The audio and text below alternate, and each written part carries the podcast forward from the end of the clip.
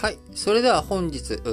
最後の話題として、いつも通り丸5、主要5紙の社説を紹介して締めくくっていきたいと思います。えー、まず朝日新聞。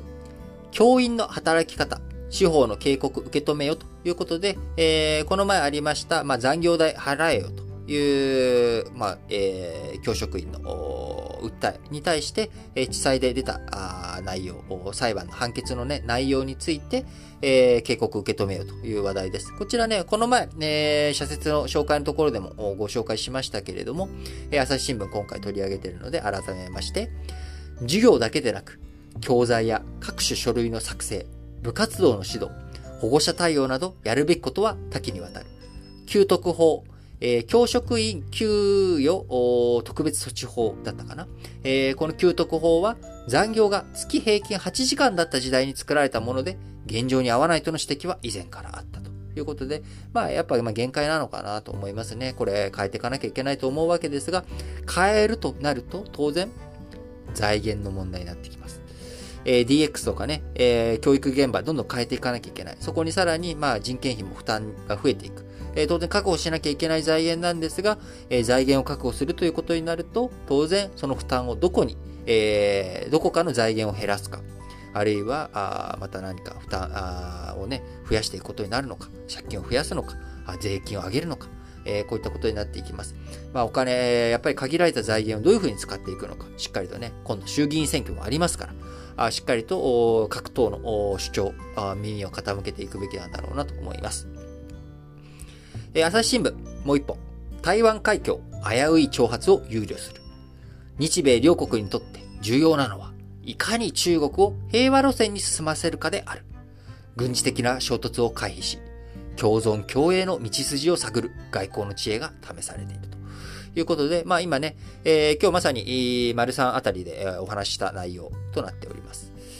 えー、毎日新聞、えー、ロシアの下院選挙で与党勝利、先制支配の行く末植えるということで、えー、結構前ですけどね、えー、ロシアの下院選。まあ、みんなさみだれ式にタイミングタイミングで、え、こちら紹介しておりますが、まあ、一番最後に毎日新聞、このタイミングかと。え、これ9月のね、話だったわけですけれども、えー、社説を展開しております。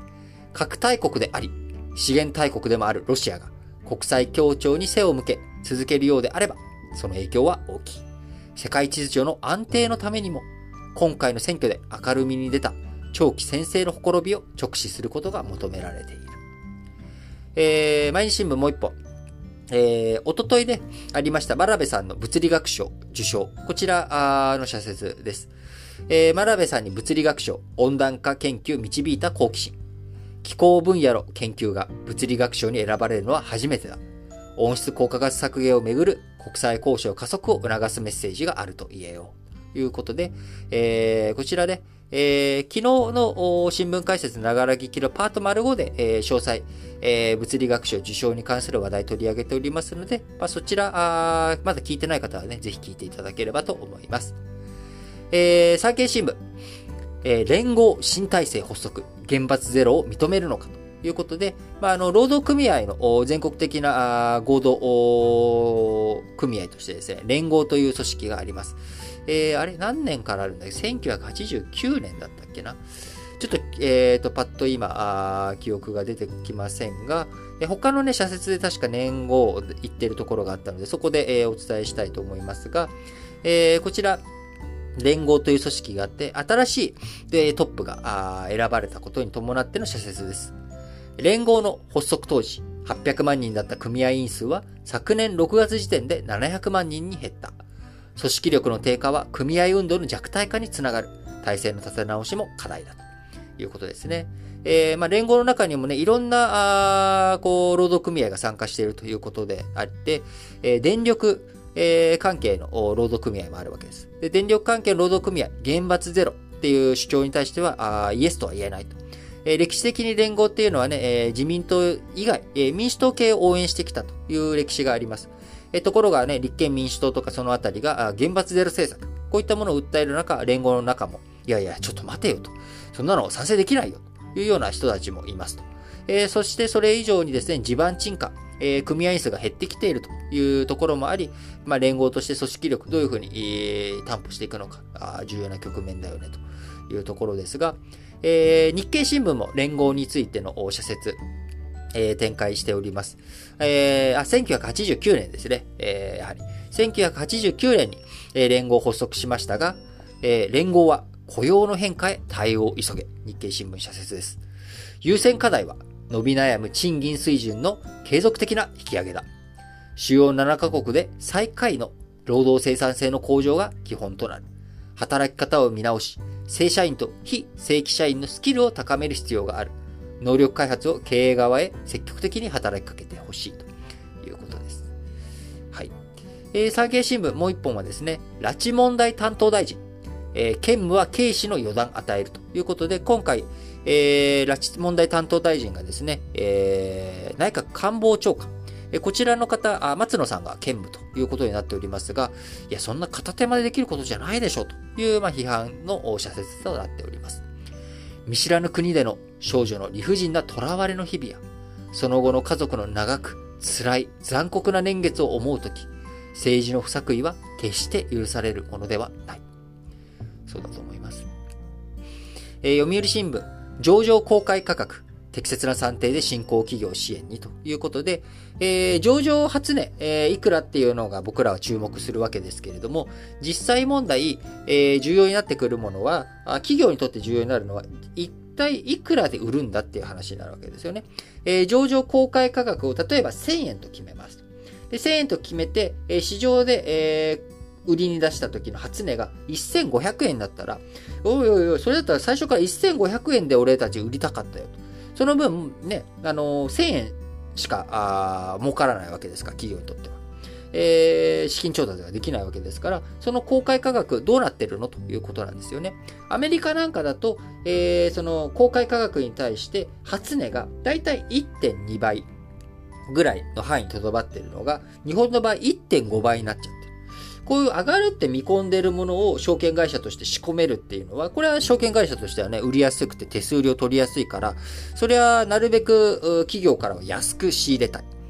えー、まあ、この思惑があるのは当然なんだけれども、ちょっとやりすぎなんじゃないのという、まあ、こういった今疑惑というかですね、懸念というか、あこういった動きがあります。えー、そういったことを踏まえて、公正取引委員会、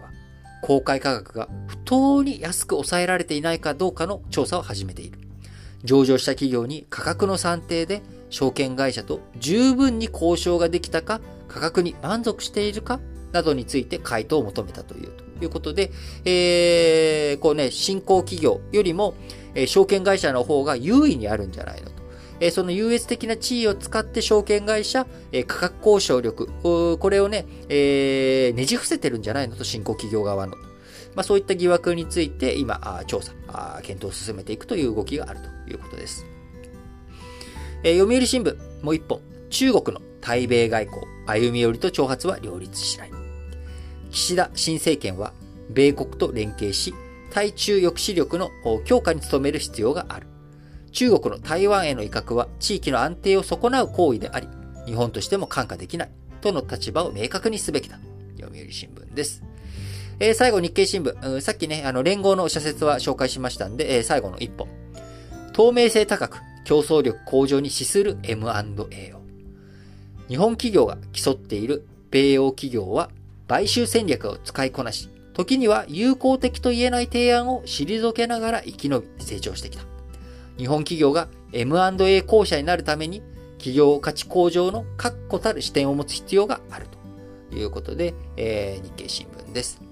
えー、本日もね、皆さん、あ新聞解説ながら聞きをお聞きいただきありがとうございます。えー、番組からのお知らせですが、まず、えー、今週の土曜日、えー、あさってですね、えー、あさってについては、えー、ちょっと配信どうしようか悩んでます。ちょっとね、その日、朝早くから予定が入っていて、えー、ちょっと収録する時間を確保することが難しいかなと思っておりますので、えー、もしかしたら、え土曜日配信をお休みするかもしれません。あるいはね、あの、社説の紹介だけするとか、まあそういったこともあるかもしれませんが、えー、ちょっと土曜日は普段と違った配信になりそうだということ、こちら事前にお伝えしておきます。え、また、新聞解説、ながら聞きの方も含めて、ラジオ歴史小話の方も含めてですね、皆さんからのお便り、応援コメント、質問、こういったものをお待ちしております。募集フォームについてはですね、各エピソード、こちらの、エピソードの概要欄、こちらからクリックして、いける URL 貼っておりますので、ぜひこちらの方から皆さん、コメント等をお伝え、していただければと思います。え新聞解説ながら聞きもね、え長くやってきておりますけれども、え皆さんからのいろんな応援の声、えこれがあって初めてね、僕も、は、じゃあ、せっかくだから収録するか吹き込むかという気持ちになりますので、え皆さんからの応援コメントと、ぼしぼし、えー、ぼしぼしじゃないや、どしどしお待ちしております。はい。ということで、皆さん、今日も元気に、いってらっしゃい。